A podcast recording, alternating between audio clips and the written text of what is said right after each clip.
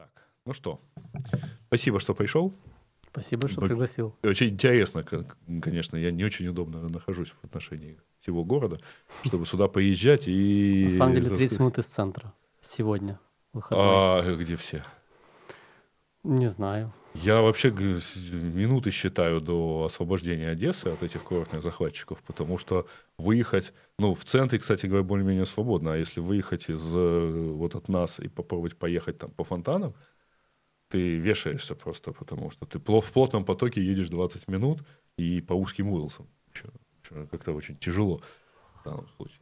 Я, естественно, хочу начать как бы с самого начала, но не со школы, там, с высшим образованием, а скорее с а, ну, понятно, с NetPeak. Okay. А, как он вообще возник? То есть вот я знаю по опыту, что подобные вещи обычно возникают так. Делаешь, делаешь, вдруг интересно, ну, как у меня там вся эта, эта поисковая штука возникла. Вот. Маленький сайтик, сайтик побольше, потом вдруг начинаешь чего-то делать, опаньки, а этим зарабатывать можно. У тебя как оно Вот прошло? примерно так, как ты сказал. Э, было, я иногда вот вспоминаю, короче, работал я в журнале «Лучшие компьютерные игры». Это такой был журнал, вот есть «Игромания», известный журнал, uh-huh. и вот они выпускали для профессионалов ЛКИ, называется, служба компьютерные игры. И там был такой э, чувак работал, Феликс Морозовский, одессит. Uh-huh. Э, собственно, в их «Если что и когда», и я играл «Что и когда», Брен Ринг и все такое. Он просто писал про Warcraft, по-моему, если не ошибаюсь, или StarCraft, писал статьи вот как раз для профессионального журнала. И я об этом узнал и подумал, блин, вот чувак живет, ну типа он должен быть счастлив. Играет, Молодой парень, играет, пишет эти. и нормально зарабатывает, да. И я э, как-то что-то где-то ему помог написать, э, а Феликс, он бог делегирования, и поэтому в следующий раз я уже предложил, слушай, так я сам могу написать статью. И я написал статью первую, если не ошибаюсь, про Counter-Strike. При том, что не был супер игрок Counter-Strike, но как и сейчас, я всегда находил какие-то лайфхаки, фишечки, какие-то секретики. И у меня статья, я так понял, круто зашла, но она реально хорошо выглядела, был фидбэк. И после этого я начал писать в этот журнал. И тут как бы не спра... связь с нетпиком такова, что постепенно э, изучая там что-то в инете, я набрел на сайт, я очень любил игру «Цивилизация», писал уже про цивилизацию, ага. и познакомился с парнем, который вел тогда сайт civilization.ru, если не ошибаюсь, который был про цивилизацию. И я и что-то мне рассказывал, что вот ему хочется продвигаться, там у него мало посещаемости. Ну, я набрел на твой форум, Search, так называемый. Начал там читать, как и что происходит. И вот, по-моему, если не ошибаюсь, цивилизация сайт. Плюс у меня было еще хобби это музыка, поэтому mm-hmm. я сделал сообщество Relax Music в ЖЖ. Было тогда Club Music самый популярный, а у меня был Relax Music. И я их двоих решил попродвигать. Ну, естественно, будучи одесситом, я хотел одной попой быть на двух базарах, поэтому я и учился продвигать, и писал статью о том, как, как, как все современные бизнес-коучи. То есть я еще не умею продвигать, но я уже пишу статью, как продвигать. На самом деле я уже к тому моменту смог выйти там в топ по запросам, получить трафик. И вот появилась статья, как раскручивать сайт в ЛКИ. Они мне разрешили написать, потому что я писал, mm-hmm. например, игрового сайта. Все. И с тех пор э, у меня пошли клиенты, заказы. Н- не журнал они пошли. Они просто появились. А вот это, по-моему, если не ошибаюсь, была моя последняя статья в журнале. Ага. Ее можно найти сейчас в инете. И тогда я начал делать, э, тогда это не, не было слова NetPeak, я просто начал оказывать услуги регистрации в каталогах, Угу. На серче можно найти мои топики, ник угу. не изменился, айс, нижнее подчеркивание, скрим. И когда я начал делать регистрацию в каталогах, я начал нанимать первых людей, потому что заказов было больше, чем я мог себе позволить. Ну да. Это же 2005-2006 или даже Наверное. раньше. Я что-то вообще плохо помню, но дело пошло хорошо. Я начал нанимать, там прям уже было много ребят. Э, и, собственно, пошли первые кидалово меня со стороны удаленных сотрудников. Э, ты Пошло понял, что первое надо разрушение наивных там моих каких-то фантазий, что вот, ну, типа, ну, я же плачу деньги, мы же договорились, ну, типа, надо сделать. Я был очень наивный, поэтому парень, который мне открыл глаза, он просто сказал, слушай, Артем, мне уже прям стыдно брать тебя деньги, я уже три месяца ничего не делаю, как бы, а ты мне все еще продолжаешь платить, смотри, я как бы, мне просто стыдно, поэтому я на самом деле нифига не работаю, тебя обманываю. Вот. И после этого я решил снимать офис. Мне немножко постопорили э, родители из серии, ну как же там тебя посадят э, и все такое. Поэтому... Почему посадят? Потому что офис снял? Ну да, ну ты что, не знаешь, типа вот поколение, э, которое боится там таких вещей. То есть, типа, ну, ты, ты начнешь там бизнес, э, все Слушай, ну, к тебе придут. 15 лет после, так сказать, Советского Союза, что тут... Ну, все равно, немножко пугали. Полгода я потерял, короче. То есть мне там показали какой-то офис знакомый, где не будет проблем, но надо было ждаться конца ремонта. Я вот полгода еще ждал. А потом в политехе, где я учился на ФАФТе, был э, такой предприниматель, Николай его звали, он э, сделал Э, Что-то он, короче, делал с компами. Я таки не понял, что он, чем он занимался. Но он снял на Нежинской 32 э, мансардный этаж, а я у него снял кабинет 26 метров. И так мы начали. Через несколько лет уже мы снимали этаж, а он снимал кабинет, а потом, а потом он уехал. Ну, типа так вот, так вот получилось. И, тут, и туда, и там вот появились первые два штатных э, сотрудника. Один из них Андрей Чумаченко, сталкер, который до сих пор работает, партнером является уже. И был удаленщик Дима Пискарев, сейчас SEO агентства. Он был из Самары работал. Не спрашиваю, почему он вдруг работал вообще в этом всем. Ну, это нормально. У меня один из партнеров, так сказать, был сначала в Москве, Потом переехал в Эквадор, поэтому мы с ним ни разу не встретились, кстати, потому что я в Москве был, там, вроде где-то здесь С был. Э, Димой было так же, мы с ним встретились на первом 8P, который был э, в э, отеле Черное море в, ага. в порту нашем. И я его тогда впервые увидел. Это, я не знаю, уже на пику было лет 5, наверное, может, 6 развиртуализовались. Да, да. Но у меня похоже такого. было на самом деле, потому что мы все так бурно общались. Это был 2000, был 2000 год, 2001, то есть там уже все на форуме были там э, Илюш Сигалович, Аркадий Волош, значит, э, Ашманов и так далее, и, там Саша Садовский. И вот 2002 год, мы наконец делаем первую конференцию, я так поезжаю, смотрю и узнаем друг друга по... Ну, тогда просто у всех были юзерпики в виде фотографий, поэтому угу. мы имели шансы как-то всех друг друга увидеть. Э, и поэтому, да, вот там прямо знаково здоровались, ну, по никам, потому что, ну как же еще... Не, ну я тогда, когда впервые там увидел на какой-то конфе там Ашманова или Садовского, и тебя в том числе, я такой думал, ничего себе, то есть вы такие суперстар, как, наверное, сейчас людям увидеть каких-то звезд. Типа ну, такого. тогда э, на первой конференции был такой закон, если ты выступаешь э, со сцены, то следующий, там, следующий кофе-брейк ты пропускаешь. Потому что тебя тут же отводили, значит, образовалась такая группа, и начинались, так сказать, э, спрашивать, э, а что там, а вот как это. Чем у меня первый, это самый первый доклад, это была история форума, которому на тот момент было два года. Вот, ну вот, типа, давайте я расскажу, как это было. 50 Четвертый выпуск, 2006 год, май 2006. Вот ага. моя статья, как раскрутить сайт. Кстати, она реально норм. Я вот ее читаю иногда. Ну, попадаешь... знаешь, э, у покойного Антона Носика была любимая цитата из, по-моему, э, откуда-то из Пелевина, по-моему, из Generation P, что знание некоторых принципов освобождает от знания некоторых фактов. А вот. Он, правда, это говорил, упоминая Путина, например. Вот. Но, в принципе, я много раз убеждался в правоте этой фразы. Я довольно часто, еще не будучи сотрудником Яндекса, как-то там вот предполагал, что ну вот, наверное, учитывается, например, вот это. И это действительно оказывалось, так сказать, каким-то фактором, потому что, ну, это же разумно, так сказать, так учитывать. Я точно да? так же все сайты в самом начале продвигал. Я думал, если бы я делал поисковик, я бы вот это учитывал, и все, и оно работает. Ну, это как бы хорошо. Там, Кстати, для, этого, да? для истории, смотри, 16 лет назад Яндекс 52% рынка, Рамблер 20,5%, Google 17%, Mail.ru 5% и Апорт почти 2%. Представляешь, как все поменялось. И первая ссылка на твой сайт видишь? Ну, То есть, да. Так что я Первый, а, можно и, сказать, и, назвал его, и назвал его энциклопедия поисковых систем. Может быть, это Она так и называлась, да. Она так и называлась с самого начала. Вот. Э, ну вот из многих, из многих многих сайтов, получается, выжили Яндекс, Google и ты. Ну, ты уже продал его, я так понимаю. Ну да. Ну, вот так Понятно. вот мы вот начали. Так возникло вот... агентство, которое занималось э, поисковой оптимизацией. Ну, смотри, там мы регистрировали э, сайты в каталогах, и как-то так получалось, что постепенно появлялись люди, Uh-huh. Я не помню. А, вот, был еще такой, и он есть, Толик Лебединский, классный парень, ГСХУ агентство, может, ага, помнишь? Такое. Да, знаю. Э, тогда еще были времена, когда делать сайты круто, красиво, дорого, как делает Лебедев, там целое было такое движение. И вот они были такими ребятами, которые делали это в Одессе.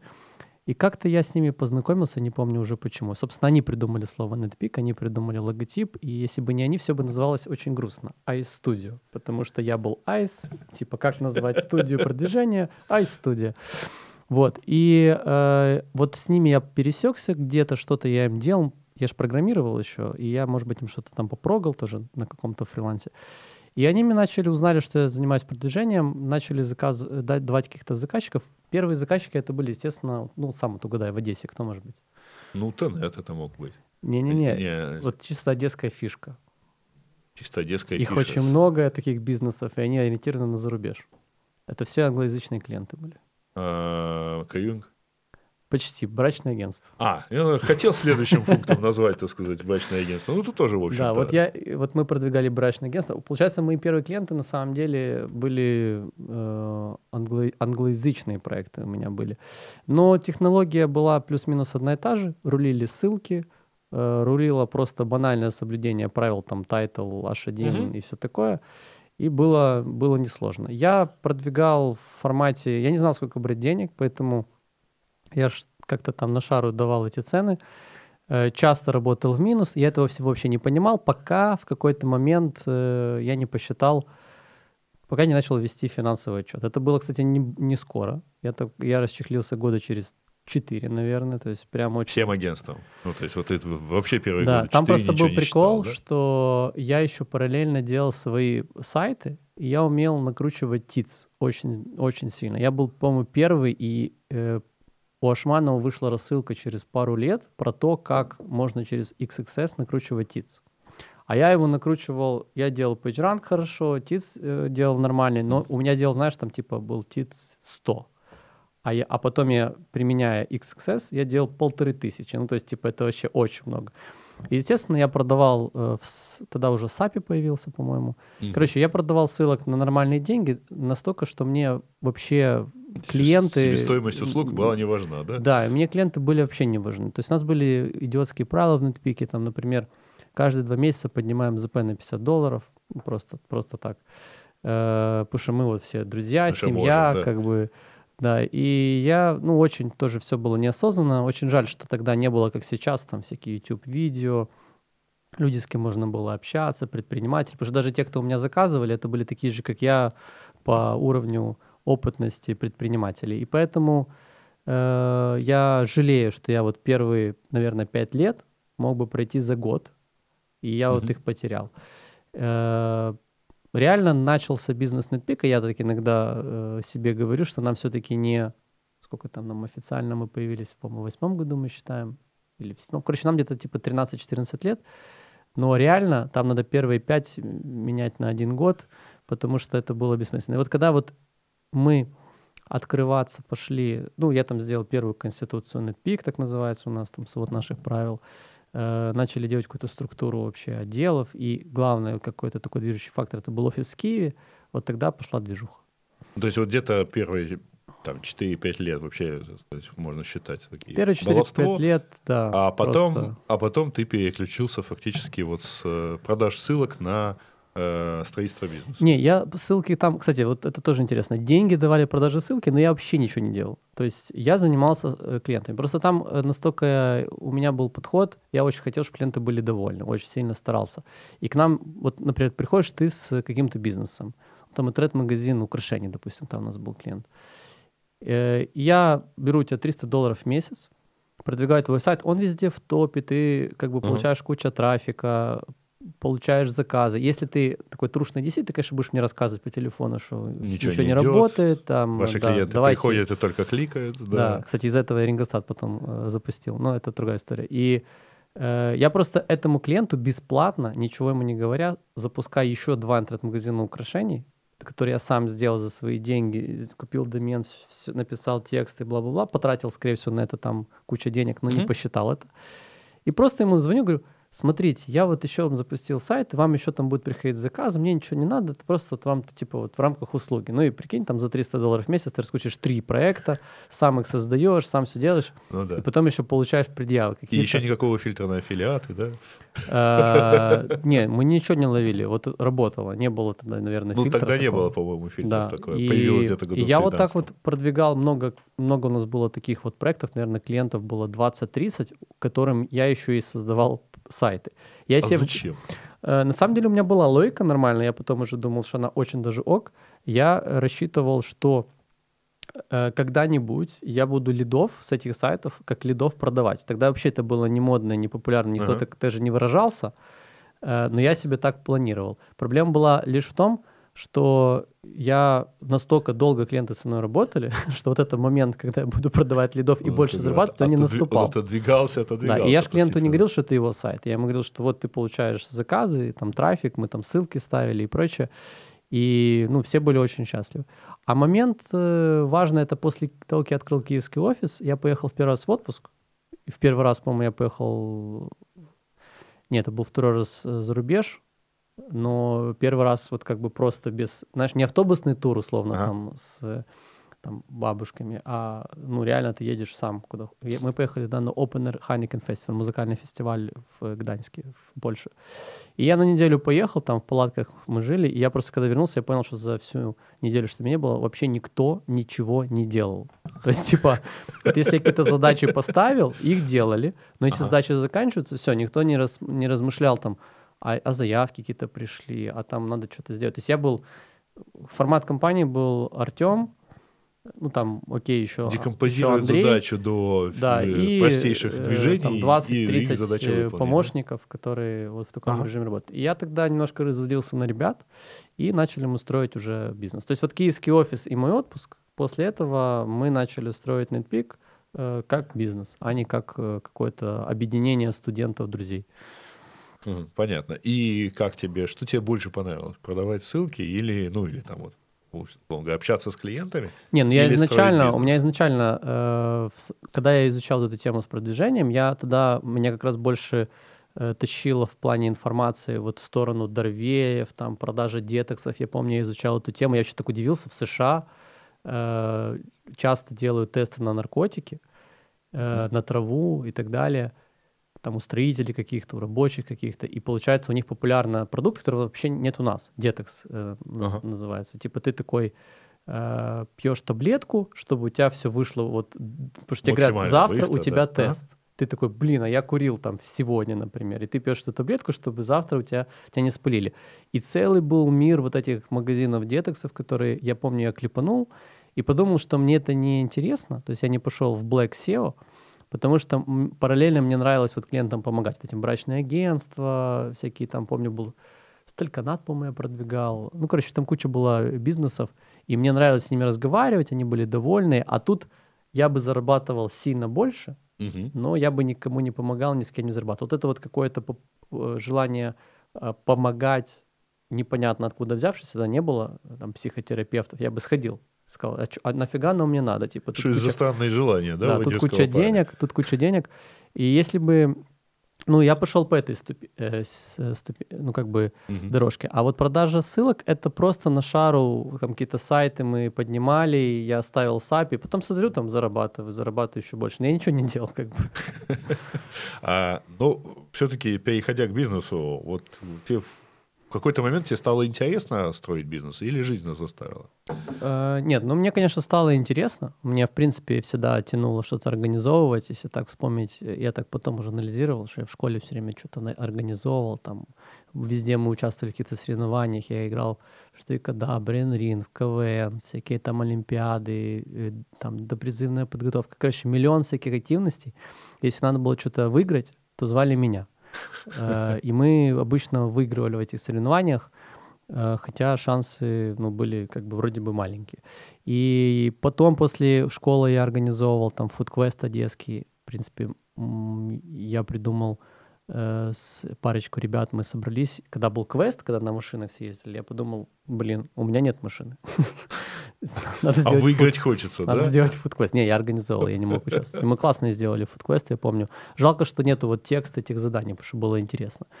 Э, флешмоб подключился к ребятам, это было тогда сообщество, мы там провели несколько крутых флешмобов. Сейчас, конечно, я бы никогда вот так по-тупому, как мы NetPeak начинали, не начинал. Но мы уже запустили другие компании без такого. Не, ну, слушай, так подхода. если оглядываться, значит, э, назад, то да, у каждого есть какой-то список вещей, которые бы он сделал намного лучше, хотя довольно сложно посчитать. Я вот единственное, что мечтаю, что там, если бы материализоваться так где-то лет 20 назад, вот, то вот надо напомнить чувак, тому чуваку, чтобы биткоины купил. Слушай, на самом деле, если так подумать, то, вернувшись э, в то время, ты сразу знаешь расклад, какие форматы бизнесов популярны. Ты такой, у тебя пометка, в 19-м ТикТок запускай, типа такой телевизионный Нет, ну, знаешь ли, это все-таки, вот я ТикТок полгода пытаюсь понять, не понимаю, поэтому, так сказать, нельзя сделать то, чего, чего не понимаешь. А так, в принципе, да, какие-то идеи, которые, типа, начинались, но которые я упустил, например, или которые можно было бы сделать, конечно, возникают. А, но а, смотри, у вас а, все это называется группа компаний. И, угу. в общем, у меня такой так, каверзный вопрос, ну, подковырка вопрос. А когда смотришь вот так, группа компаний, у каждого, в каждой по директору там, в этих mm-hmm. компаниях, при этом э, насколько они разделены на самом деле, насколько это действительно вот такие отдельные компании, э, самоуправляющиеся и так далее. То есть, если какие-то вещи понятны, что вот, ну, начали делать там 8P, и в итоге из этого образовалось, так сказать, агентство мероприятий, и, в общем, большинство, ну, давай возьмем там, хотя бы тоже про моду, оно же плоское, да, то есть одно агентство – Сами проводили конференции, сами, так сказать, разрабатывают какие-то вещи и так продолжают работать. То есть многие обходятся гораздо более простой структурой. У тебя это просто вот нравится все так структурировать. То есть или, ну, мог, можно было сделать все то же самое без вот там конституции, SEO э, в каждой, в каждой фирме и так далее. А, ну, все просто. Тут я еще... Это была вторая часть, где я потерял время. Там я как бы уже не сильно переживаю, потому что если первые пять лет я просто... Ну, не хватало информации, то в следующие э, два-три года там информации было хоть отбавляю, мне не было времени ее изучать, потому что я сильно погряз в агентском бизнесе. Когда мы запустили Рингостат, который мы вот запустили, mm-hmm. собственно, потому что одесские клиенты говорили, что у них э, нету смысла от наших услуг, да, никто да. не звонит, и мы просто тупо Э, поставили скрипт, договорились с маркетологом клиента, а клиент сам не знал. И у него был ритуал звонить мне раз в месяц, когда мы выставляем счет, и рассказать, как все плохо. А мы видели кучу трафика, и мы видели, это интернет-магазин бытовой техники, какой-то тоже региональный, одесский, по-моему. И мы видели, что ну, там сумасшедший трав, куча других действий. Да, мы не знаем, сколько звонков, потому что тогда в основном все звонили, но мы знаем э, другие показатели. И мы поставили этот скрипт. Буквально вот проходит один день, и он мне звонит. Я быстро, пока по телефону мы с ним разговариваем, захожу э, в админку и вижу, что у него было за вчера там типа что 70 звонков, что как бы реально до хрена. И он мне говорит, Артем, ноль звонков вчера, ноль. Я говорю, смотри, ты не в ты как бы сейчас вот удивишься. Мы тут кое-что сделали с твоим маркетологом и видим, что у тебя 70 звонков, такой-то длительностью, такие-то периоды времени, такой процент вы не взяли. Они там еще не взяли штук 30 из этих 70. И я ему это все сказал. Он тогда мне больше, после этого мне больше никогда не звонил. Но деньги-то платят. Продолжал э, платить. Да, ну, сейчас мы уже не работаем, но много лет еще он работал. И мы такую схему провернули со всеми э, одесскими клиентами. Вообще одесские клиенты это определенная категория. Сейчас у нас их, по-моему, практически нет. Э, с ними сложновато работать. Ну, NetPeak их нет, они есть у InWeb теперь. Ага. InWeb это второе агентство, которое входит. Но вы его купили? Нет, мы его изначально делали, просто мы никому не рассказывали. InWeb ага, мы не покупали. Это тот самый, вот как, как делали второй третий сайт для клиента, так вы теперь сделали Смотри, второе там был, агентство. Там да? был период до, э, по-моему, вот когда был Майдан, война, вся вот эта история, это 14 год, правильно? Да. Вот э, э, где-то с 10 по 13 год работала очень такое грязное SEO, ну, очень в Гугле уже можно было просто по-тупому все делать. Mm-hmm. И а мы, а мы всегда, можно было, короче, гарантировать позиции. А мы всегда все-таки вот верили вот в эту историю Яндекса делайте сайты для людей, э, и мы никогда не гарантировали позиции. И понятно, что из 100 клиентов там 10 10 клиентов могли услышать наши истории, что ну вот гарантия это плохо, вас могут забанить, там есть риски. Давайте без гарантии, но мы круто все будем делать. Мы гарантируем качественную работу. Ну вот это вот, гарантируем качественную работу versus э, вы будете на первом месте, и тогда вы нам платите. Естественно, большинство клиентов выбирали вот этот второй вариант. Мы были очень сильно жестко против этого варианта. Оказались правы, естественно, рано или поздно. Это, это, это пришло в 2014 году, когда поплыли все практически агентства украинские. Причем ну, да. одновременно в Гугле и в Яндексе. И мы начала тогда... закатываться САПа, если я да, правильно да. помню. И мы начали себя хорошо чувствовать, потому что мы реально, э, мы продавали ссылки много, но покупали мало. То есть мы реально mm-hmm. продвигали больше внутренними факторами, там, контентом.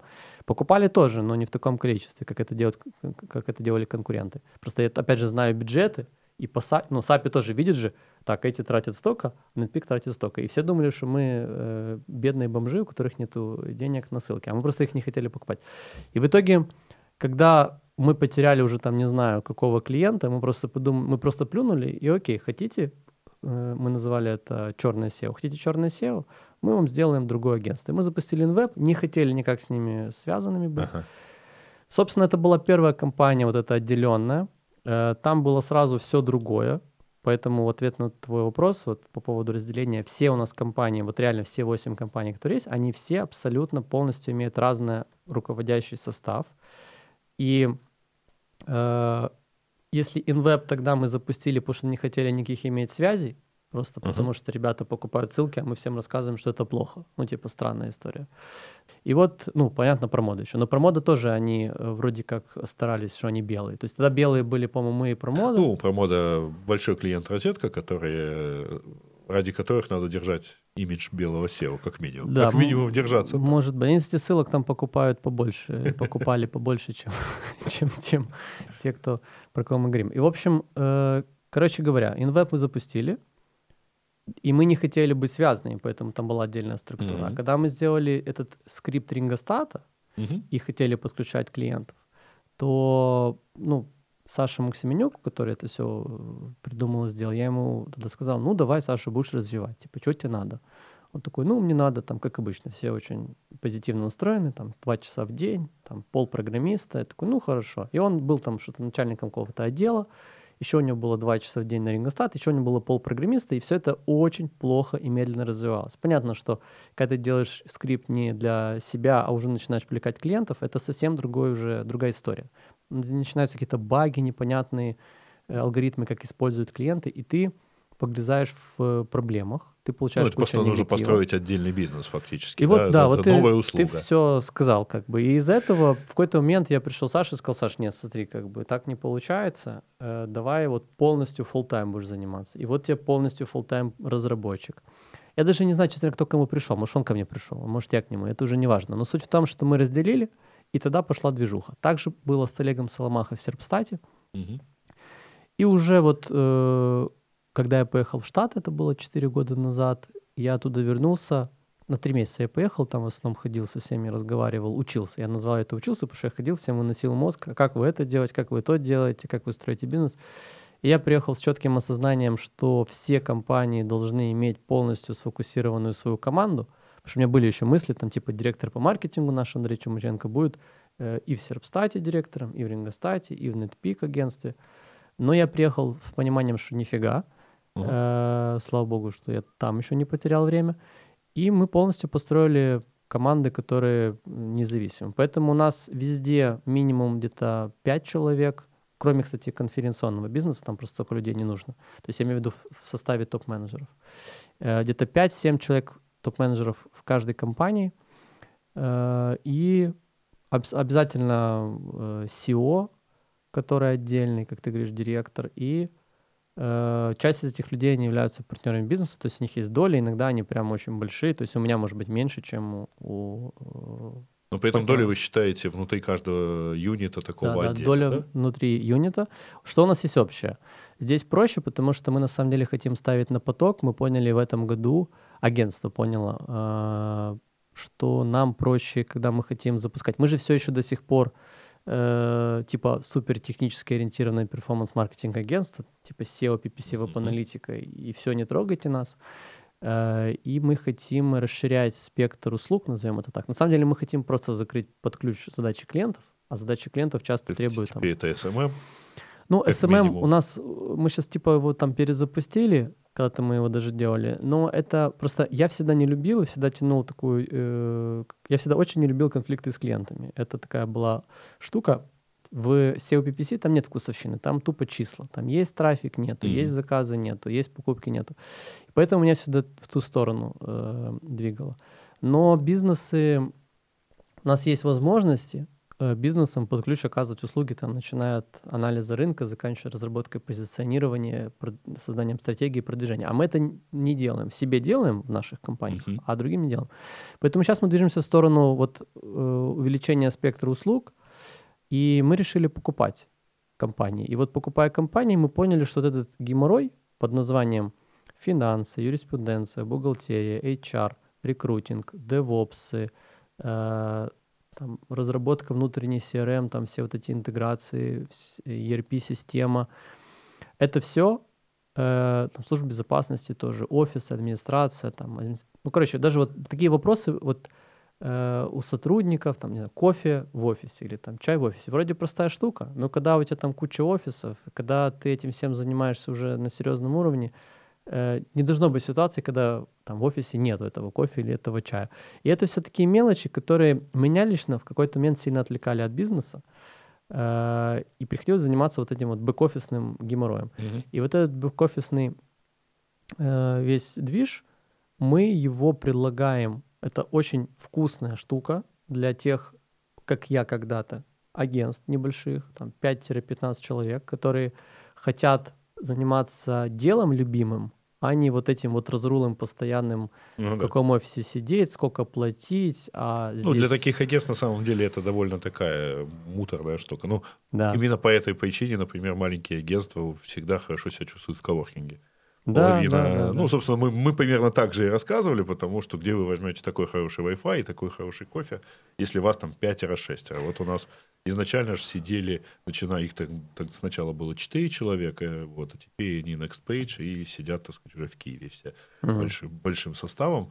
Ну, то есть там, я уже не знаю, сколько их там, 20-30, но они уже прямо такие вот э, большое агентство. Развились, да? Да. Ну вот мы ищем, и вот этот бэк-офис, он у нас общий на всех, поэтому что у нас есть общее, это финдир общий, HR-директор общий. То есть вот такие роли у нас общие.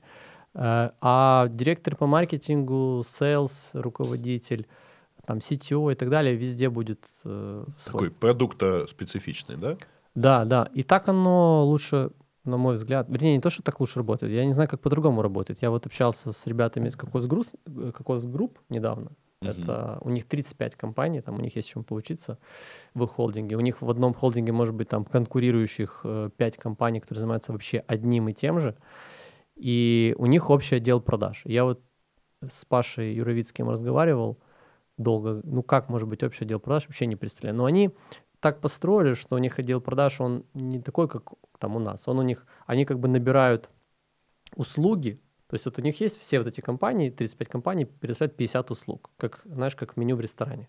Приходит какой-то клиент, они вообще даже в общем понимают, про что услуга, но они глубоко не копают, потому что мы наших селзов там учим по полгода-год, э, пока разрешаем им там разговаривать с клиентами. И вот получается, что они просто наваливают список услуг, если клиенту это интересно, тогда уже опытные, крутые ребята проект-менеджеры в этих компаниях готовят предложения, идут на встречи. То есть, получается, mm-hmm. у них чуть другая роль селза. Вот, но у них так, у нас э, уже все разделяется, и оно разделяется и дальше, на самом деле. Там кто-то уже бухгалтера своего немножко берет, потому что надо счета быстрее выставлять. То есть у нас идет, ну я называю это Соединенные Штаты Америки. То есть типа... Конфедерация. Э, Такая, ну, с большими правами территории. Ну да, у нас есть э, внутренние какие-то свои Э, регламенты компании, которые, если кто-то... Вот смотри, сам по себе наша компания, которую сейчас меньше всего, наверное, знают, это Tonti Laguna Mobile. Там мы привлекли ребят, и они создают мобильные приложения. Сейчас они очень... Вот эта компания сейчас показывает наилучшие результаты. Э, у нас там application ы на разные темы. То есть мы тоже как SEO шники ищем ниши, где конкуренция относительно не такая еще высокая по сравнению с, со спросом, mm-hmm. который есть. У нас есть там приложение там, по, про астрологию, например. Там можешь подписаться и будешь получать персональные э, гороскопные прогнозы. Есть там э, линейка, которая можешь мерить в пространстве расстояние. Э, есть агрегатор доставок, там, FedEx и так далее. Есть направление по инвойсам для американцев. То есть можешь mm-hmm. с- создавать счета, там, типа сделал какую-то услугу в стоматологии, быстренько счет выставил, послал на почту. То есть там разные направления приложения. И там вот у ребят э, немножко, они ориентируются больше на сеньор, на сеньор специалистов, Uh-huh. И они, некоторые вещи, которые у нас стандарты в других компаниях, они делают по-другому. Поэтому да, оно немножко расходится. Uh-huh. Но вы еще дорастете, я думаю, до всяких HR-партнеров. А, ну, потому что есть один большой HR, потом у вас в каждом этом уже доросли. Уже у нас доросли. уже есть ага. в агентстве э, HR бизнес-партнер, который занимается только агентством. Но понимаешь, э, пока э, все равно мы ведем, э, ну, короче, вот как, как в стране, да, есть автономия у кого-то там, у какой-то территории, допустим. Вот примерно так это получается. Кто-то сильно вырос, и там реально э, выгодно им, и есть смысл немножко по-своему делать, значит, они тоже получат автономию. То есть у нас нету такой жесткой, жестких каких-то mm-hmm. требований. Но фундамент, да, мы стараемся фундамент соблюдать, потому что это упрощает работу. Вот приходишь, ты как партнер новый бизнес строить для тебя уже куча всего решено. Ты реально сфокусирован на 90% э, своим делом, а не вот этим вот ну, офисным историям. Плюс у нас есть всякие правила, там, можно ли уйти в отпуск, а когда, а когда я могу уйти в отпуск? Я вот неделю работаю, можно я уже пойду в отпуск или еще нельзя? А можно я, я вот увольняюсь, можно я возьму деньгами свой отпуск или нельзя? А можно я пойду в отпуск на вот эти пять дней, а, а следующие пять возьму больничные? Ну, понимаешь, вот миллион вопросов, которые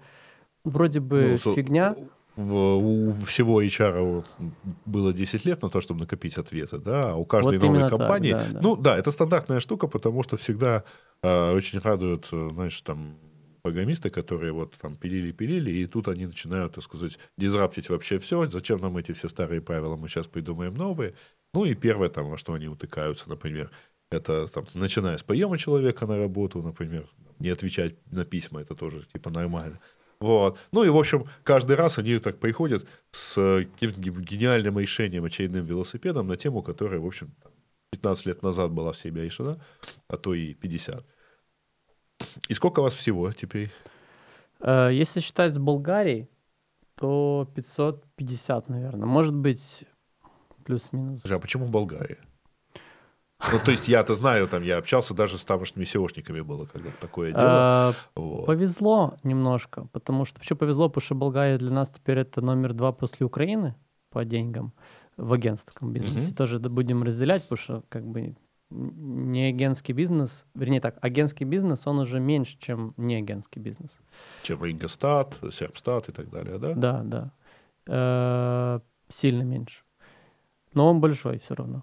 И когда-то Гена Воробьев есть такой, э, ну теперь партнер, а тогда был не партнер, просто человек из Болгарии, который приезжал на 8P, на какой-то 8P мы познакомились с ним, пообщались, и как раз вот это был тот случай, когда они были маленькие, там человек 6, назывались Optimization.com.ua, ой, yeah. com.ua, BG, да, BG, Optimization BG, естественно, да, и они э, были маленькие, но при этом я там не особо делал дьюдил какой-то. То есть вроде как э, их там многие знали, у них были клиенты. Ну, короче, рынок их только развивался, SEO-шный. Это был, наверное, когда? 2013-2014 год, нет? Да, наверное. Я с какими-то помню... SEOшниками в Софии общался в 2011 Они меня очень сильно расспрашивали с точки зрения как раз, а, ну, у них была понятная ниша. А, это, кстати, оптимизация на русскоязычный рынок а, с целью продажи недвижимости. Ну, ну это Варна, не наши, вот это, это вот, не наши вот были. Вот. Ну, а, Сейчас у нас есть София это, Нет, это вообще это просто была такая х- хорошая тема для э, как бы болгарских SEOшников. То есть mm. у них вот у них большой целевой рынок, откуда поедут люди и купят квартиры, например. Там оказалось, кстати, что в Болгарии, я этого даже не знал, очень много SEOшников. Они в основном все работают на английский рынок, на UK именно. То есть там большой прям аутсорс на UK развит у них. Угу. Но тогда я этого не знал, и Гена оставил приятное впечатление, и я, наверное, тоже оставил для него приятное впечатление, потому что он э, задавал вопросы по развитию компании, агентского бизнеса, и знаешь, вот у меня еще было такое чувство впервые, наверное, что вот все, что ему предстоит, я уже знаю, я ему уже говорю, что, это, что будет, как с этим а, решать вот тут на несколько, на несколько да. лет вперед. И его это впечатлило, меня тоже показалось, что, ну, блин, полезно, наверное, как-то посодействовать его развитию. А он э, русскоязычный, он сам а. из Измаила, и он как бы на болгарском шпрехает очень хорошо, но и на русском нормально. Э, и я ему сказал что-то типа, слушай, а может мы вас там купим? Э, и он такой, ну давай обсудим, и пошли обсуждать. Собственно, купили. Компания была не такая большая, поэтому мы, мы там тоже вот война, Майдан, все такое, а мы там купили одно, второе. Ну, короче, как обычно, у нас всегда такая история, что в кризисы... Э, причем это не, не то, что мы в кризис эту сделку провернули. Мы бы испугались ее провернуть. Мы ее обычно провернули где-то до кризиса или там почти до кризиса. Как сейчас, кстати, мы купили компанию, Радаса называется. И вот так вот мы завязались с болгарами. Поставили их агентство на рельсы. Они выросли ну, в раз 15 уже, наверное, они выросли с того момента. Не сразу это пошло, потому что эти наши рельсы, надо, чтобы паровоз начал идти, и чтобы mm-hmm. эти рельсы как бы стояли. Поэтому где-то через год-два пошли хорошие результаты, и сейчас, ну, позиции, мне кажется, NetPeak в Болгарии гораздо даже лучше, чем NetPeak в Украине, то есть с ними там все работают. Угу. Ну, там и рынок небольшой. Да, да, рынок небольшой, но вот из серии э, «Большая рыба в маленьком пруду», как-то так. Угу. По этой схеме мы постоянно на стратсессиях обсуждаем, в каком году, типа вот мы уже готовы начать вот так же само открываться там в Словении, в Словакии, там, в Хорватии, ну, короче, в регионах таких вот небольших, где, ну, как Болгария, куда угу. где конкуренция не такая сумасшедшая, при этом вот наш этот структурный системный подход может дать результаты.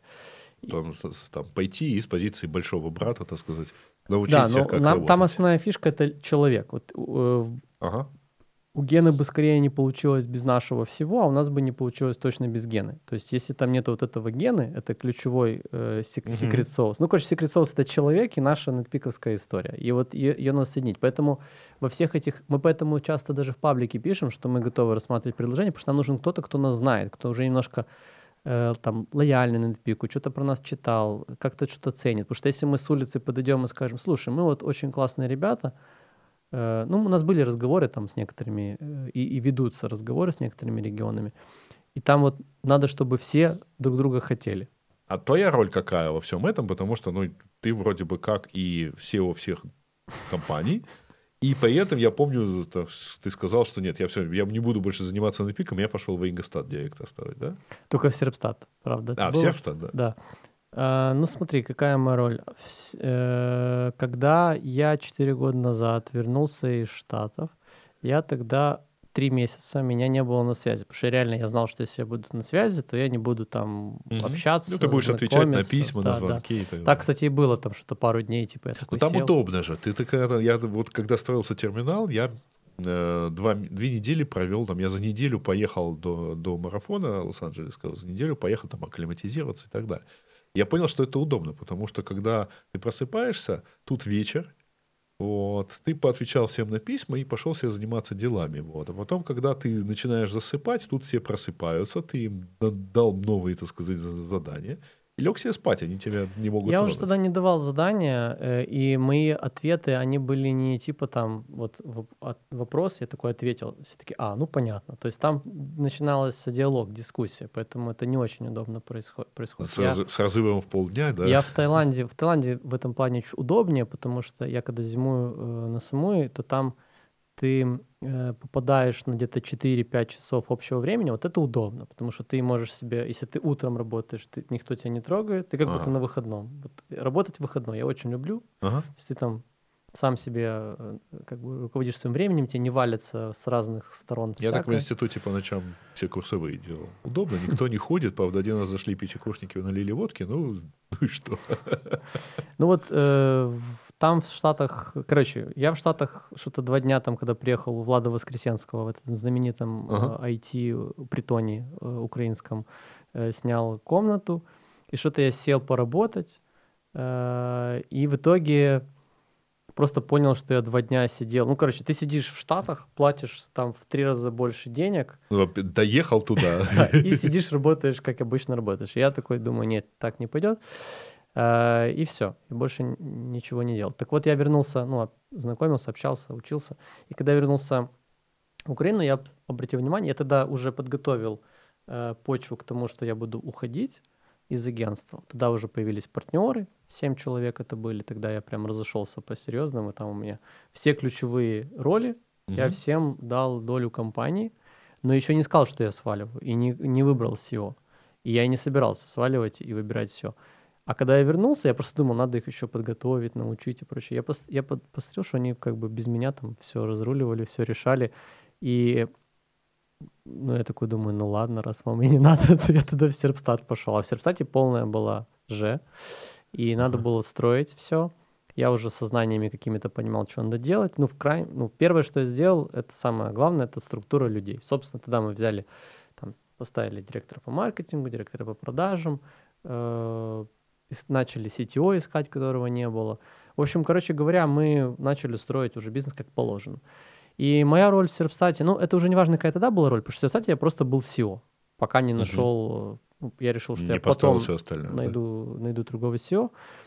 Э, так сейчас произошло уже. Э, сейчас моя роль, она изменилась, я скажу так, э, в идеальном мире я должен заниматься тем, что я создаю новые возможности для наших компаний, помогаю им со стратегией, помогаю им с наймом, решаю какие-то финансовые э, сложности, которые возникают. Mm-hmm. В реальном же мире пока что часто приходится подключаться к каким-то проблемным участкам. И я вот уже в апреле-мае очень был близок к тому, чтобы вот быть вот как в идеальном мире таким SEO NetPeak группа. Сейчас я э, SEO NetPeak группа, но на 20% я там помощник SEO Серпстата, на 10% я помощник э, SEO агентства, но в формате таком, когда они мне сами говорят, что им нужно. Я никому ничего не диктую. Э, у нас часто, у нас есть собрание, встречи SEO, это такая мини-верховная рада. В Яндексе такое называлось предбюро. Да, типа такого. И вот мы обсуждаем, там могут быть вопросы, которые даже вот, э, если со стороны зайти, подумаешь, блин, нахрена столько тратить время на какую-то там чушь. Но тем не менее, вот допустим, э, карантин там, вводим мы его, не вводим. Ну, это когда там в марте, uh-huh, например. Да. Значит, собрания просто раньше были пореже, сейчас они вообще стали часто.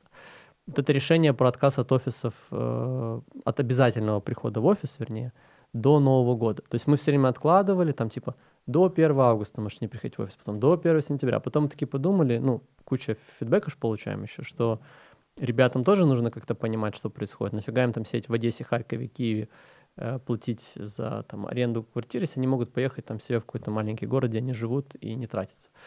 И в итоге мы сказали, что до Нового года это тоже надо было все обсудить, решить, бла-бла-бла. Поэтому моя роль — это драйвить компании.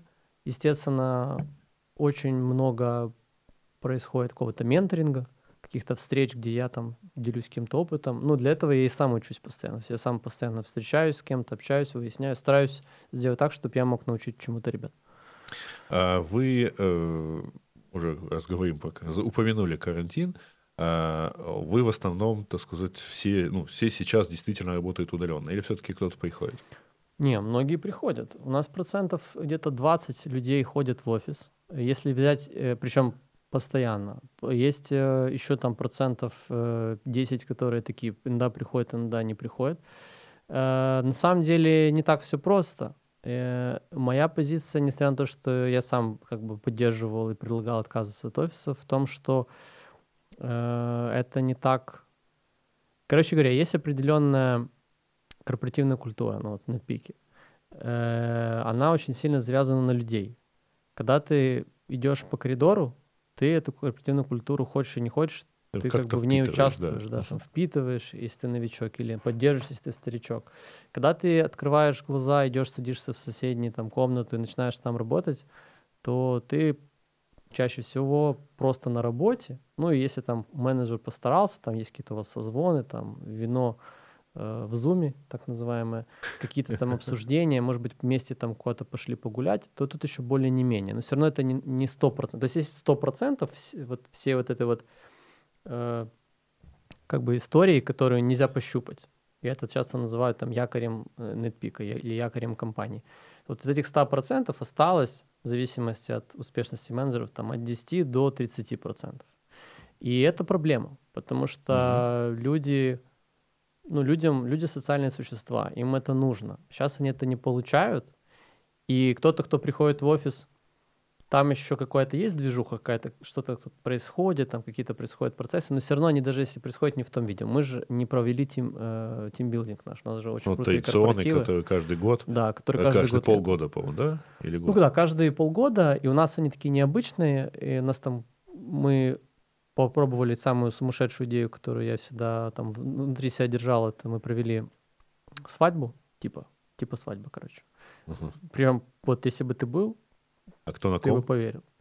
Ну, да, там сотрудники были двое, которые согласились сделать вид, что они женят. Ну, там как бы так все было, что многие Никто верят... не догадался, что это уловка HR, да? Чтобы ты понял, мы, э, у нас типа выступал Андрей Губин. Вышел чувак, который вообще не похож на Андрея Губина, просто э, лысый какой-то маленький чувак, который, невысокий чувак, который просто пел под фанеру песню Губина. И 50% людей такие, это реально Губин или нет? Ну, типа, это была, это была как бы такая шутка на грани, потому что, ну, это не Губин, но мы сказали, что это Губин, все говорили, ну, там инструкции были у всех говорить, ну да, это Губин, типа, ну. Кто знает, как выглядит Губин, да? Типа, ну, я не знаю, спустя 20 вот, лет, как он выглядит. Вот. И, все, и все гуглят, как бы, э, смотрят. Может, действительно полысел.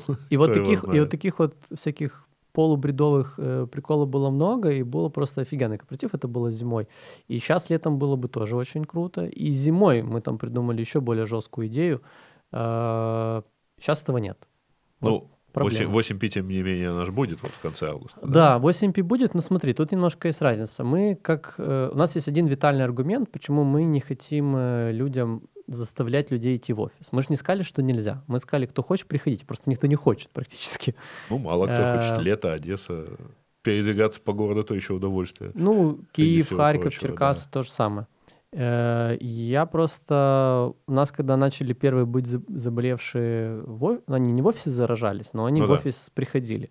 Э, очень много гембеля, очень много геморроя. То есть ты не можешь не отреагировать. Ну вот человек приходил, там, в среду приходил на работу, э, через неделю он узнал, что у него коронавирус. Ну, хочешь ты, не хочешь, ты должен реагировать на это. Это значит, что ты э, закрываешь там часть помещений, быстро прозваниваешь всех, кто общался, смотришь по камерам, там, с кем он...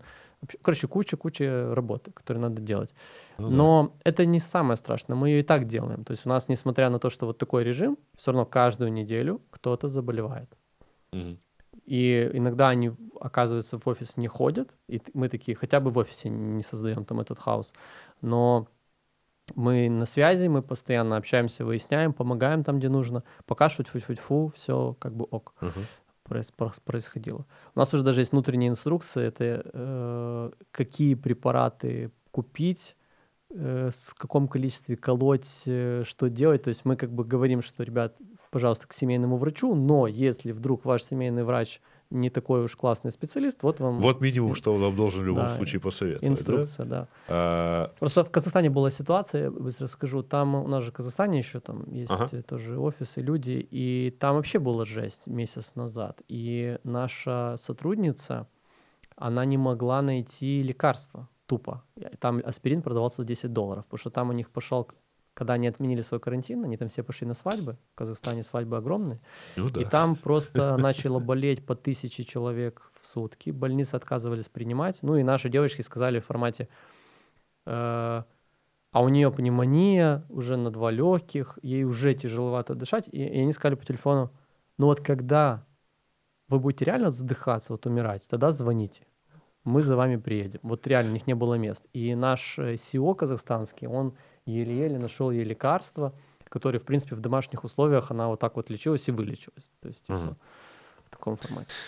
Понятно. Короче, витальным аргументом для нас стало то, что если мы начнем заставлять людей приходить в офис, и не дай бог кто-то заболеет, угу. с ним что-то случится, или случится не с ним, а с его родными, которых он заразил, ну, люди разные, и на нашем количестве обязательно начнутся парочку людей, которые скажут, ага, это виновата моя компания, мой там директор, мой руководитель, будьте вы прокляты. И вот чтобы вот такого не могло быть, хотя бы угу. вот ради этого, чтобы все были в безопасности, и еще и нас никто не мог в этом обвинить, мы как бы решили, что мы не будем в это вписываться, пока такая ситуация. Ну, а 8P?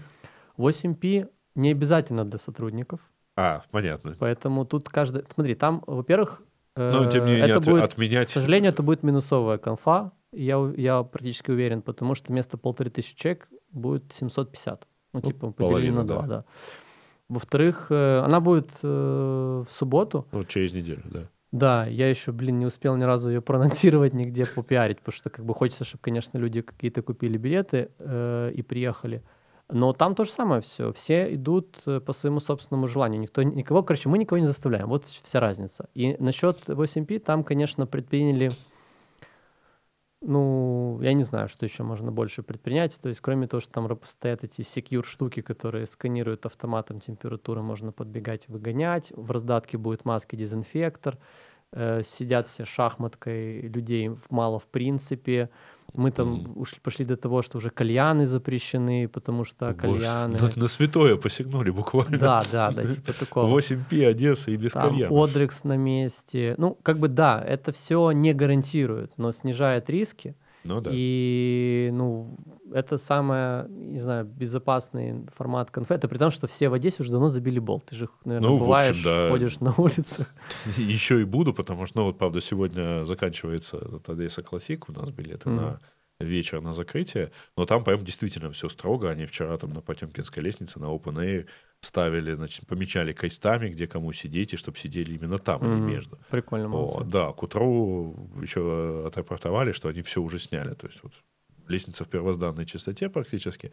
Ну, болезнь странная, очень по-разному все проходит. Я, честно говоря, тоже думал, что мы с женой переболели в Таиланде, потому что я играл в футбол там, и просто на каком-то мини-бухаче после футбола, после футбола мы такие стоим, и э, один паренек, с которым мы там 15 раз обнимались, э, ага. друг друга ударялись, падали и так далее, говорит, а я из Уханя прилетел.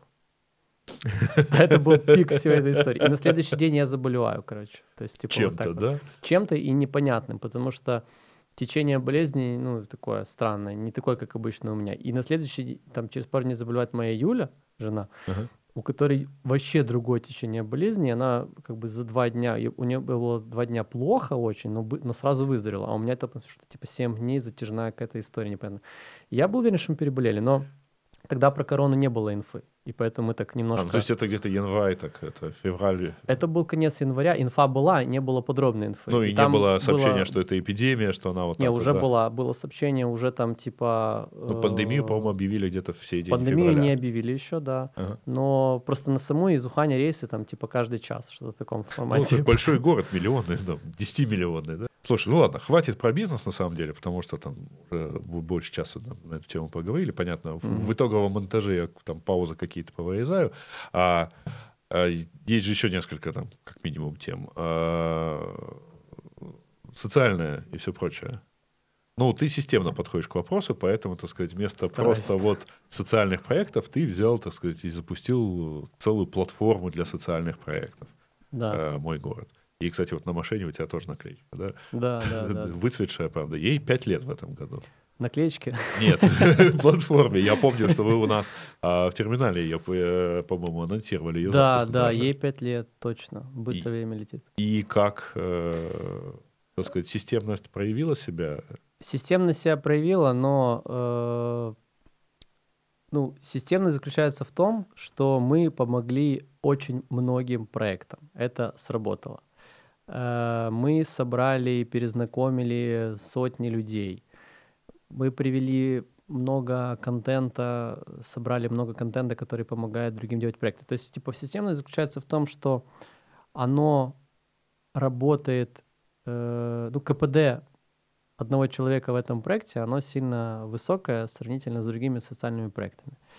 Э, но это не то, что изначально хотелось сделать. То есть, типа, моя изначальная задумка не была реализована на не то что 100%, даже на 50% по разным причинам. Ну, в частности, идея моего города была быть еще и независимой платформой, где 12 предпринимателей Одессы э, скидываются деньгами на то, чтобы команда занималась этим, этой платформой это все принадлежит реально не там Артему, не ГО, где один Артем, uh-huh. Э, громадской организации, а вот ГО, где все эти 12 человек и так далее, и так далее. Но бизнесы не, не готовы были поддерживать э, эту платформу. Если я хожу, э, договариваюсь, готовы, но я специально... Но как только ты убираешь руки, все да, пропадают. Да, вот именно так. То есть, типа, с одной стороны, можно объяснить, что у проекта должен быть лидер, лицо и так далее – Э, так, например, работает в, у Юры Филюка в Ивано-Франковске. Mm-hmm. С другой стороны, я строил поэтому и без привязки к себе. Вот я Егора Ставницера, э, Егора Гребенникова да, из да, да. Э, Хаба. Я, в принципе, мой город запустил, э, немножко критикую его, говоря ему, слушай, ты сделал офигенный проект, Хаб, но он же от тебя зависит. Вот что-то, не дай бог, случится, там, у тебя интересы поменяются, еще что-то, ну, все помрет. Э, и мой город, это был пример оцифрованного на тот момент, мне казалось, хаба, там здесь список, вот тоже с хабом, тоже, как, когда mm-hmm. я с ним общался, говорил ему, смотри, вот как понять, как я могу помочь каким-то проектам хабовским, то есть, типа, где вообще список проектов, кому нужна помощь, кто там, кому звонить, с кем разговаривать, нифига этого не было. Э, ну, или было в каком-то непонятном виде. Мы в моем городе собрали всю эту информацию, то есть оцифровали, можно сказать, социальный мир Одессы, раз. Два, вот эта часть с тем, чтобы риски распределить финансовые э, и вложения на 12 человек, они же определяют всю стратегию, и все э, как бы шаг влево, шаг вправо мы делаем или не делаем, решают тоже они. Вот это не получилось сделать. Э, дальше. Проектов в Одессе достаточно мало. То есть, типа, мы же не делаем проекты, мы же помогаем делать проекты. Uh-huh. Их оказалось не так уж много. Вот тут я, наверное, не оценил масштаб э, рынка. И, в принципе, мы не делали платформу только одесской. Мы ее делали так, чтобы она была, ну, могла работать в других даже странах. Там в коде запилена эта история. Поэтому очень много не реализовано, и сейчас мой город работает в минимальном режиме, MVP такое. Там всего лишь один сотрудник, который... Ну и там, по сути, сколько там вот живых проектов? Ну, сколько из тех проектов, которые Мы помогли, помогли? где-то 40, 40 проектам. Угу. Сколько из этих 40 сейчас работает? Ну, сколько из них там взлетели и полетели? Ну, они все 40 взлетели. Кто-то из них, наверное, закрылся, умер уже. Я не отслеживал mm-hmm. это. Ну, там, типа, условно, проекты же не разные. Вот проекты, типа, поставить скамейку, ну, скамейку поставили, она стоит. Ну, типа, ну, это Я помню проект, проект, когда, так сказать, э, кулечки для собак э, оставляли, и где-то через месяц да, мы тогда э, получили волну э, негатива по поводу ну, там, этого проекта. Там через месяц просто автор проекта выступил с таким заявлением, что вот, мол, ну вот мы сделали, а дальше вы же как-то ну, в общем, а, да, запустить получилось. Мы это мой город имеется? А, нет, он как-то писал по адресуясь ко всем одесситам, что вот, мол, Э, а теперь все забрали, ну кто ж, кто-то же пополнять должен, вот как-то в таком духе. Да, да. И я да, тогда да. помню, конечно, вот и действительно, я понимаю, что запустить это здорово, но надо же было как-то понимать, что эти кулечки закончатся. Смотри, вот это большой тоже такой э, момент, который наша команда училась все это время. Оказалось, что в социалке, э, ну, когда ты берешь проект, которому ты будешь помогать, надо очень хорошо, прям как в стартап-мире, дьюдил делать вообще, что это за человек запускает, нафига он запускает. То есть большая, большая должна провестись работа. И его тоже надо учить и тренировать, этого человека, если он действительно вот э, хочет что-то сделать, угу. чтобы он знал, что будет дальше. Я, я не в курсе про вот это обращение автора проекта Ну, он как-то там мы писал, там, типа, подводя итоги. Мы там поймали кучу спустя. негатива по другой причине. Оказалось, что э, пластиковые кулечки засоряют Э, не меньше, чем какашки собак. Точнее, даже наоборот, потому что одни разлагаются, а другие нет. Да, типа такого. Как бы, знаешь, и, и получается, что есть много таких вот нюансов. Плюс, да, там заканчивались эти кулечки. Э, я не знаю, что автор там обращался на эту тему, но мы, мы поняли, что они заканчиваются, и автор не готов был это все дальше суппортить. Ну и да, это, по идее, это, это фактически функция службы какой-то, да, регулярной. Там, ну, даже ту Я не знаю конкретно по этому, по этому проекту, но наши ребята, они э, очень много времени... Вот казалось бы, когда мы запускали, что мы просто делаем краудфандинг проект, где мы помогаем людям собирать бабки. Все, точка. А по факту оказалось, что мы им помогаем этот проект продумать, Упаковать, описать, да. выложить, потом его пропиарить, промаркетить Потом э, эти деньги, там же еще все по белому должно быть, поэтому ну да, это тоже целый гембель. И очень много проектов отваливаются на это, ну, в этом плане. Поэтому мы очень много образовательные проекты и маркетинговые провели. Э, как я оцениваю результаты? Ну, на 3 с плюсом оцениваю результаты. Вот так. А, а другой проект, системе. скажу заветное слово, Фосити. Давай скажу, которым, которым я доволен, и скажу про Фосити. Я доволен проектом GladPet. Это а, проект, который ты знаешь, я по-моему, единственный четверку. живой остался так вот, на всей Мой город тоже живой. не имею, вот Sustainable такой проект. А, наверное, мы устраиваем до сих пор, пристраиваем, вернее, помогаем пристроить, потому что тут тоже такой, знаешь, э, семантический момент. Мы как бы животное не берем там из приюта и не привозим его э, человеку, который становится хозяином этого бездомного животного Ну, Глотпет это, если кто не знает, это проект по перестройству домашних, вернее, бездомных животных. Перестройство в дома, бездомных, да. да, в дома. И вот э, этот проект, он самый успешный, ему я поставлю там четверку, не пятерку, потому что мы слишком мал, в малом количестве городов работаем, и там за все время э, финансовую допомогу какую-то предложила, там, не знаю, две компании, наверное. Но мы там, правда, специально не искали, просто там я везде пробую разные механики. Если в мой город был период, когда руководитель платформы ходил и говорил, вот, давайте, там, вместе помогайте, mm-hmm. потому что нашим сотрудникам в Нетпике, им очень важно, что мы делаем эти вещи. И мы рассказываем, что вот, ребят, ну, в вашей компании как бы тоже будет прикольно им работать, вашим сотрудникам, если они знают, что они не только зарабатывают деньги, а еще и что-то полезное э, делают что для города. Даже, даже ничего не делают. хайповое, да? Да, да, типа такого. Людям хочется иметь отношение к чему-то положительному, позитивному. И вот нашим было полезно. Мы пытались в моем городе найти партнеров, не вышло. В Глупете мы не пытались, хотели посмотреть, будут ли сами обращаться. Ну, там два, два раза нам там какие-то денег дали минимальных. Этот проект успешный. Что касается Фосити. По Фосити э, мы так и не вышли на прибыль. У нас не mm получилось самая основа всего проекта, это чтобы мы зарабатывали деньги. Мы... Это вот до сих пор, да? Да. Ну, мы Проект, зар... Ему же тоже 4 года, да? Три. Около того. По-моему, 3. Не 4. Э, по-моему, 3 года. Но основная фишка в том, что мы заработали там какой-то период э, деньги, мы там дали проектам, потом мы даже не заработав собрали их с основателей, дали каким-то проектам. Но вот э, чтобы Фосити как ресторан, сейчас там уже Фрибюль как бренд мы купили, чтобы э, зарабатывал деньги и мы их отдавали на соцпроекты, нам не удалось вот решить бизнес-проблему. Причин этому много. Конкретно сейчас мы собираемся, э, ну, очень серьезно рассматриваем, скорее всего, так и сделаем, отказаться от локации, сделать последнюю попытку. То есть все это время проект работает, хоть я про него там uh-huh. не ору везде, потому что вот эту бизнес-часть мы пытаемся решить. Мы же поменяли три управляющие команды уже. Ну, первая была команда Купера, потом как-то очень... После этого все это дело сильно переформатировалось, так сказать, и да. с новым ремонтом стал Файбюль. Да. А, Олег там с Викой делали. Да-да-да. Теперь, э, ну, коворкинга, который там изначально анонсировался, и ивент-программы там стало заметно меньше, хотя да, в самом начале сейчас. там было. Ну, хотя, может, что-то есть по коворкингу, программы нету. Э, Лиза занимается, один из основателей, супруга моего э, соорганизатора Саши Яковенко. А она... он, кстати говоря, в какой-то момент рассказывал, что вот он как-то там много денег потратил на И я потратил много денег. То есть, То кроме есть... того, что мы дали по тысяче долларов к все основателю, мы еще с ним вдвоем Закрыли на двоих, наверное, сотку или даже 200 потратили сверху, потому что мы все это время дырки закрываем мы с ним. Так, интересный социальный проект.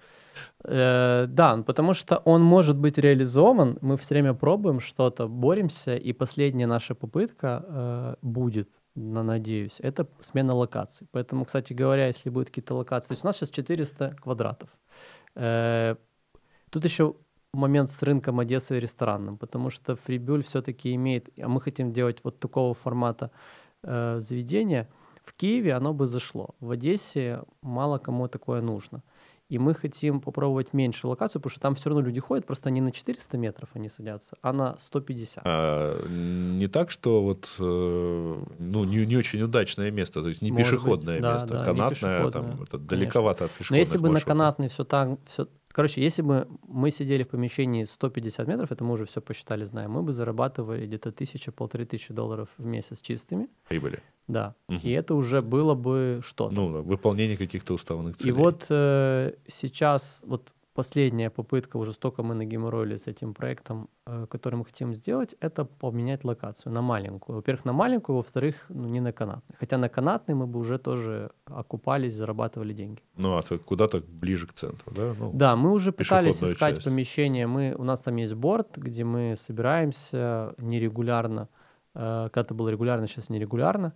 И мы еще до карантина решили поискать помещения другие и искали их, но не смогли найти. Ну, ну потому что летом же все думают, что заработают кучу денег. Поэтому... Да, сейчас сезон немножко не тот э, в этом году, так что, может быть, что-то и поосвобождается э, из невыживших. Угу. Но, то есть в целом он продолжает, так сказать, как-то вот вы... неуспешный проект, если ты хочешь это услышать, это неуспешный проект. Нет, ему, нет, я оставлю, ему я оставлю э, три с минусом. Почему все-таки там что-то есть? Потому что мы собрали все-таки вот этих основателей, которые перес, ну, очень многие перезнакомились, очень о многих mm я узнал, очень с многими я имею э, какие-то э, ну, социальные дела, назовем это не бизнесовые, хотя с одним бизнесовый есть э, проект. Э, и это история, которая, я надеюсь, мы ее таки добьем. Но вообще в целом социальные проекты, да, вот три проекта,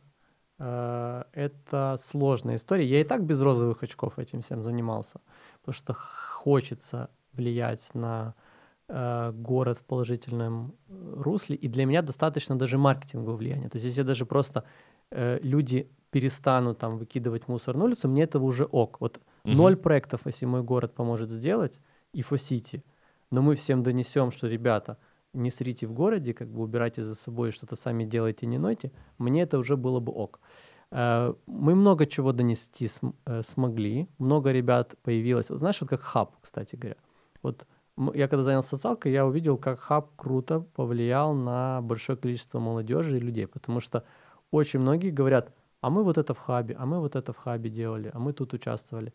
И то же самое могут сказать уже большое количество людей про наш проект. Ну, а тебе не кажется, что вот молодежь, когда говорит, а мы это в хабе делали, а вот, вот в хабе круто, стильно, молодежно, они все-таки вот во многом и про что-то вот такое, знаешь, яркое внешнее, в данном случае имеет в виду, а не по какой-то смысл работы. Не, не, ну, то есть это работали. модно, поэтому... Есть такие, э, но не, они, они работают. Ну, просто они... я много, ты понимаешь, я за пять лет, так сказать, в терминале тоже встречали полно народу, который приходит под девизом, ой, у меня очень крутой проект, только вы мне все дайте, а Слушай, а денег ну так, там не будет ну так, никогда. Ну так во все... А, нет, так, э, это само собой. Типа... А там, понимаешь, ну все-таки вот любой социальный проект, я социальное предпринимательство, я, в общем, всегда, так сказать, э, скептически скептически отношусь к этому термину, потому что любое предпринимательство влияет на социум, любое предпринимательство как-то там, э, как они любят выражать, так сказать, имеет некий импакт да, uh-huh. на окружающую среду.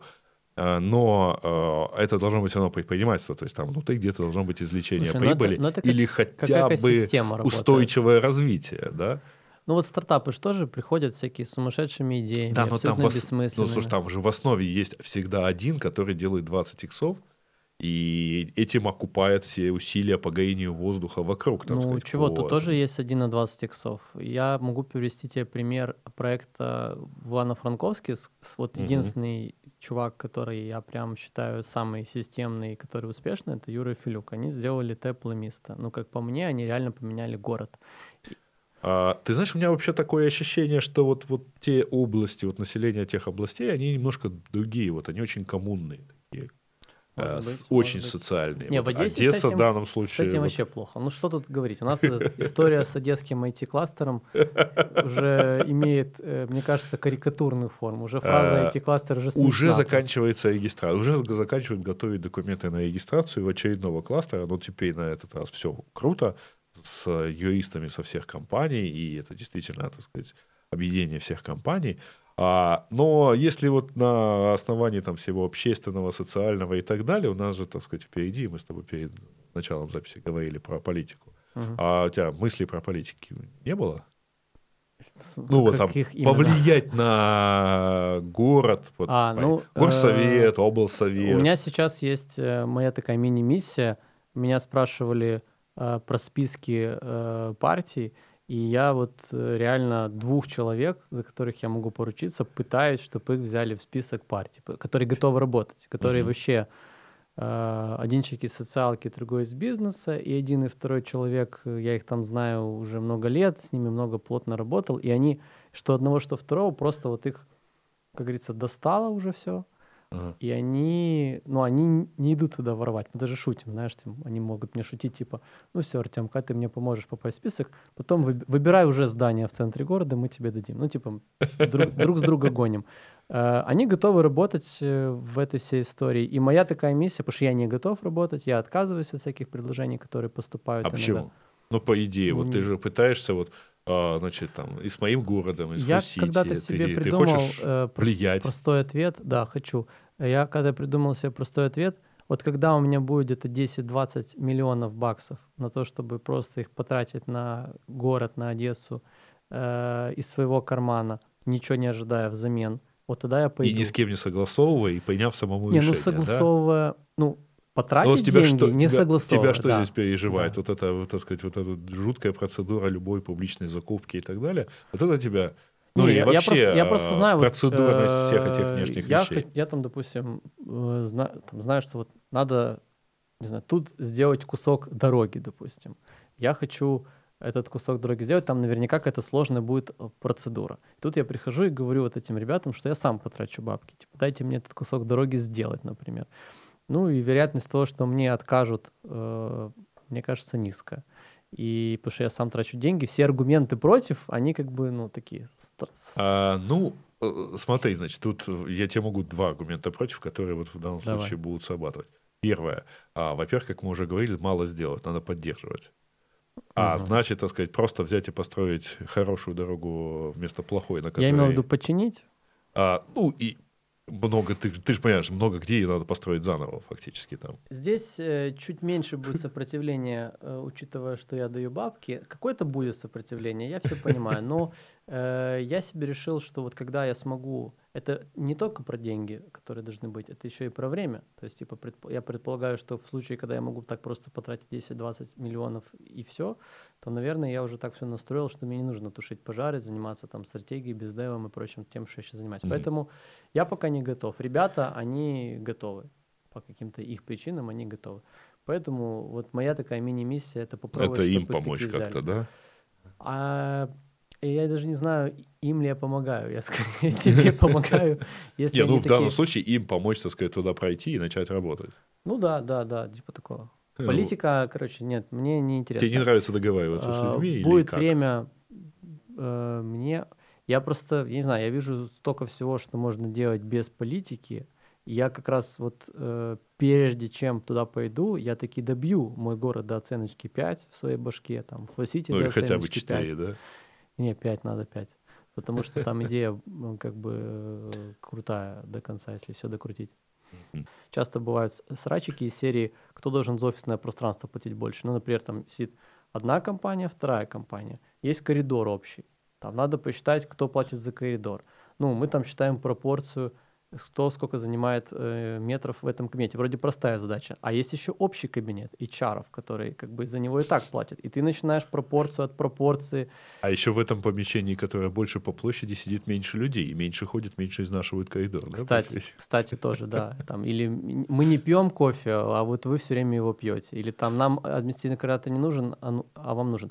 И вот этот конфликт интересов, который у меня регулярно происходит, просто все время, э, он приводит к тому, что мы ну, как мне кажется, начинаем уметь договариваться, уметь решать какие-то вопросы и проблемы, и мы становимся, ну, и они еще поднимают такие вопросы, о которых я даже не думал, и я просто качаюсь постоянно от, от них, потому что они находят какие-то такие нюансики, ага. э, и я такой думаю, нифига себе, я, блин, даже забыл про такое. Понятно. Ну, в общем, да, весело. Так, мы про политику поговорили, мы про э, бизнес поговорили, про социальные вещи. Давай, может, что-нибудь про личное? Вот у тебя сейчас телеграм-канал появился. За... Да, Это да, тебе да. зачем? Э, смотри, я как бы, э, в принципе, моя жизнь это в основном работа. Как бы кроме работы надо что-то, чтобы было, угу. чтобы не перегореть. И у меня есть одно хобби, где я вот прям люблю очень сильно что делать. Это футбол. То есть я типа играю в футзал регулярно. Э, и я давно ищу еще что-то. Ну, собственно, циферки в телеграм-канале подписчиков — это мое новое хобби, которое пока что мне доставляет удовольствие, когда оно растет. Когда не растет, не доставляет удовольствие. Ну, ты рекламируешься, вкладываешься в это. Да, да, да, я рекламируюсь, но оно э, вот последние две недели я не рекламировался, и там все равно есть прирост, хреновый, правда, но он есть. Э, мне это нравится. Плюс мне нравится эффект. То есть я пишу людям... Короче, мне нравится какой-то фидбэк положительный, который из этого, этого исходит. Поэтому это хобби. Но, естественно, я всегда объясняю себе рациональным моментом, зачем я что делаю. Там тот же мой город, если я объяснял рационально, зачем я делаю. Я просто хочу жить в городе получше, я хочу, чтобы там люди, которые со мной живут, были адекватнее и так далее. Э, здесь рациональное простое. Ну, я все-таки иногда пишу что-то про бизнесы наши, э, получаю лидов, получаю какие-то обращения, новые знакомства и так далее. Поэтому вот это Но рационально. Это ответ. то, что мне рассказывал, кстати говоря, Саша Колб, когда он снимал большую рыбу, вот он после определенного количества выпусков, он просто а, у него появлялись такие действительно крупные контакты. Во-первых, с э, идеей давайте мы снимем с вами интервью, легче зайти к кому угодно. Конечно. Вот. Да, да. А во-вторых, после этого получается действительно удобнее, там нет прямого никакого выхлопа вот от самого канала в виде там рекламы или еще чего-то, но э, результат получается интересней, потому что там, через полгода кто-то, с кем снимали интервью, говорит, давайте поработаем. Ну, там.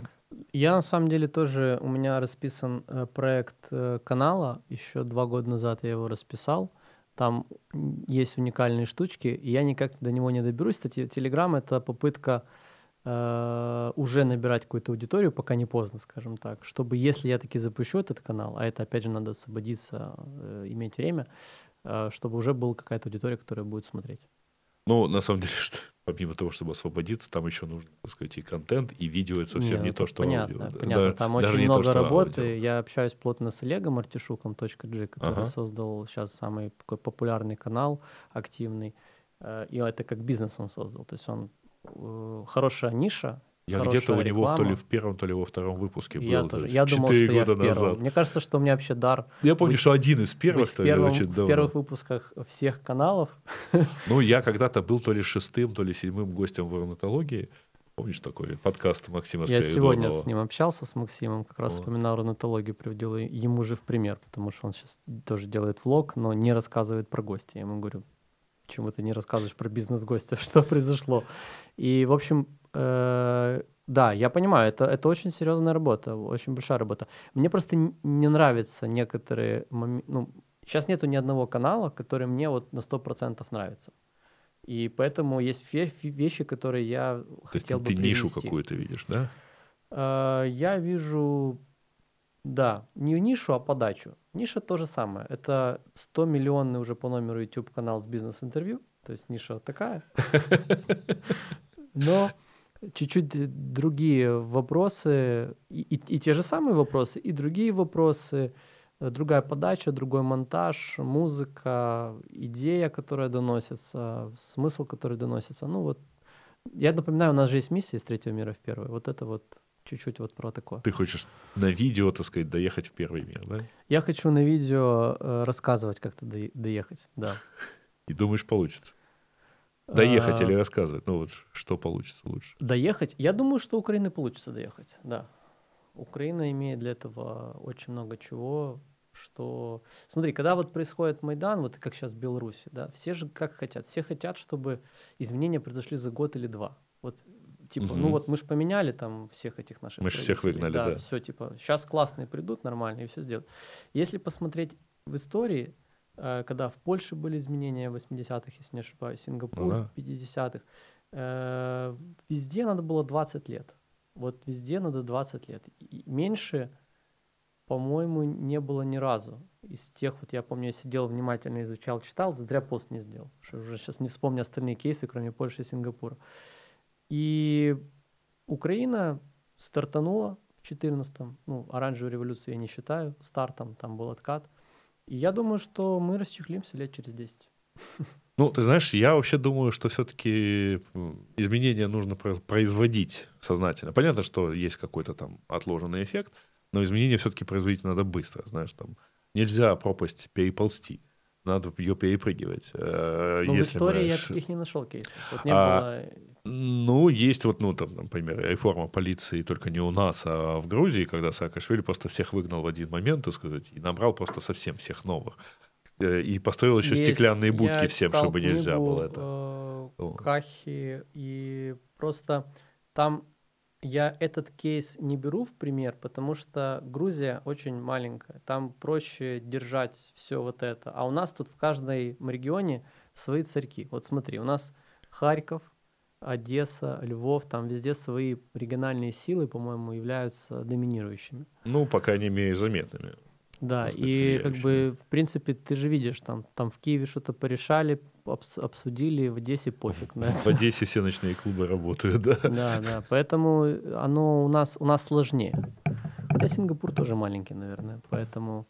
Но там а, сложнее ситуация была изначально, исходная вообще. Ну, там вообще красивая была ситуация, да, я, как, как многие читал от Ли Куан Ю, и там, конечно, э, красиво описано, но мы, мы не Сингапур, э, я там был, и мне там, конечно, чем-то понравилось, правду говоря, что это азиатская Швейцария, угу. но я себе с трудом представляю, так сказать, что, ну, то же самое, но в Европе все-таки вот это, так сказать. Но мне нравится не то, что они там построили, как у них это выглядит, а то, с каким подходом э, это все Ли Куан Ю и его ребята внедряли. То есть они просто поставили во главу угла такую порядочность, назовем это так, и стремление сделать э, положительные изменения выше, вот, кстати, тоже конфликт интересов. На самом деле ты вот сидишь, например, на какой-то правительственной должности, тебе тут каждую неделю предлагают, не знаю, там 50 э, гектаров земли, не знаю, под Одессой, например, э, ну, за что-то